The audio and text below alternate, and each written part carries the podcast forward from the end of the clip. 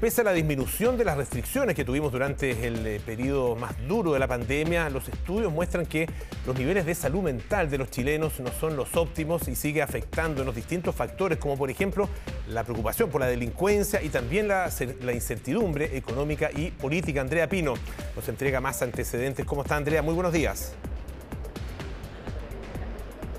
¿Cómo estás, Polo? Buenos días. Se entregaron los resultados de la quinta versión de este estudio. Es un termómetro de la salud mental que hace la Asociación Chilena de Seguridad en conjunto con la Universidad Católica. Estamos junto a Daniela Campos, ella es jefa de riesgos psicosociales de la ATS, para que nos cuente más sobre los resultados de este estudio en su quinta versión. Daniela, ¿cómo está? Buenos días. Hola, buenos días. Daniela, las diferencias de esta quinta versión con eh, los estudios que realizaron en plena pandemia. Hay cifras que mejoran, pero también cifras que siguen siendo preocupantes. Se incorporan además algunos temas. En términos generales, eh, ¿qué arrojó esta quinta encuesta? Bueno, este es un estudio longitudinal que es representativo de la población chilena. Hicimos dos mediciones el 2020, dos mediciones el 2021 y esta medición que es la quinta. Vamos a tener una sexta a final de año. Y la verdad es que los cambios han sido bastante. Si en el 2020 un 30% de la población presentaba problemáticas de salud mental, el 2021 bajó al 25% y hoy bajamos a un 20%. Eh, la mayoría de los índices, ya sea de sintomatología depresiva, eh, sintomatología relacionada con trastornos del sueño, problemáticas de salud mental general, han disminuido. Eh, el único tópico que aumentó y que, y que todavía es algo que es bastante preocupante, tiene que ver con la ansiedad. La ansiedad subió de un 25 a un 27%. Eh, y es algo que, eh, así como otros tópicos que quizás se mantuvieron, como el tema de la sensación de soledad, eh, la ansiedad uno podría deducir que tiene que ver con la sensación de incertidumbre actual. quizás con las otras situaciones, como por ejemplo la sintomatología de, depresión, las personas se están adaptando un poco a esta, a esta situación, ¿no es cierto?, relacionada con la pandemia.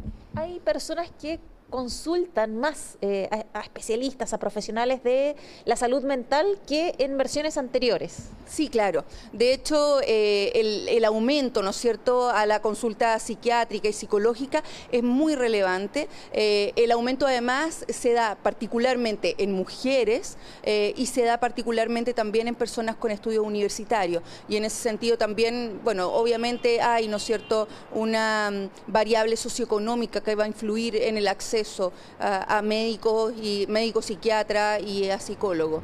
Hay un desglose de los temas que más estresan a las personas. ¿Qué es lo que detectan? Sí. Bueno, respecto a los estresores pasó algo bastante eh, bastante interesante, porque la primera medición el, gran dolor, ¿no es cierto?, frente a los estresores era el miedo a contagiarse.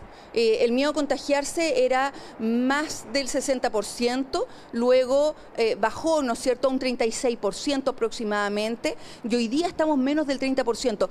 ya no es el dolor, ¿no es cierto?, ya no es el estresor, el miedo a contagiarse en los adultos chilenos.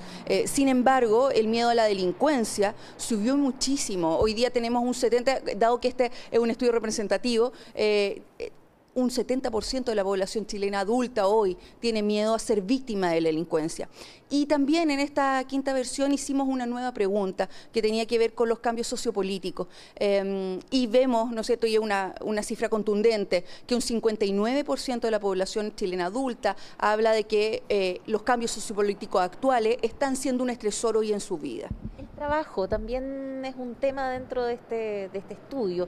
Cambia la situación de las personas dependiendo de eh, su situación laboral. Sí, claro. De hecho, eh, es súper interesante porque el tema del trabajo es, por cierto, un factor protector. O sea, las personas hoy día, eh, y, eso es a nivel general en todo caso, no solamente ahora en la pandemia, pero, pero se ve mucho más claro en el tema de la pandemia porque finalmente el trabajo da certeza, ¿no es cierto? Finalmente el trabajo no solamente el sueldo que uno, ¿no es cierto?, recibe, sino que también tiene, habla de la identidad, de la autoestima, etcétera. En ese sentido, el trabajo es un factor protector y, las personas que hoy día están ocupadas, quienes trabajan, presentan menos prevalencia problemática de salud mental en sintomatología depresiva, en ansiedad, en trastornos del sueño y en problemáticas generales de salud mental estamos en un momento quizás eh, particular, tomando en cuenta ahora toda esta información, la incertidumbre es un tema, ustedes han, eh, han preguntado también por los cambios sociopolíticos.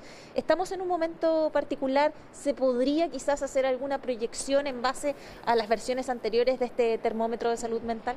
A ver, una de las cosas que sabemos, eh, gracias a este estudio longitudinal, es que indudablemente en los momentos en que hay cuarentena, la sintomatología y la prevalencia problemática de salud mental aumentan. va a ser muy interesante esta sexta versión de noviembre de, este año, porque finalmente nos va a mostrar, ¿no es cierto?, eh, por un lado, cómo se va movilizando el tema sociocultural, ¿sí? Eh, sociopolítico, perdón, eh, y en ese sentido, indudablemente, em, sabemos que en la medida en que han ido mejorando estos índices, queremos hipotetizar que van a seguir mejorando. El tema de la ansiedad eh, uno podría hipotetizar que no va a mejorar de la manera que han ido mejorando los otros índices. Hoy día eh, tenemos mucha, ¿no es cierto?, incertidumbre, no solamente con los cambios sociopolíticos a, nivel mundial, ¿no es cierto?, tenemos Afganistán, el agua, Rusia, etcétera. Y además hay otra cosa, eh, nosotros estamos hablando ahora de todos los factores externos, pero cada uno de nosotros, ¿no es cierto?, y cada uno de los entrevistados, los individuos, tenemos problemáticas diferentes. Entonces, no sabemos hoy día, no hacemos el doble clic eh, si hay personas que tienen eh, familiares enfermos, si tienen hijos pequeños, etcétera. Bien, le agradecemos a Daniela Campos, jefa de riesgos psicosociales de la AT, una de las instituciones a cargo de este estudio, este termómetro de salud mental en su quinta versión. En noviembre viene la sexta versión y si ustedes quieren revisarlo está disponible en el sitio web de la AT. Perfecto, muchísimas gracias Andrea, gracias también por supuesto a eh, tu entrevistada por todos los antecedentes.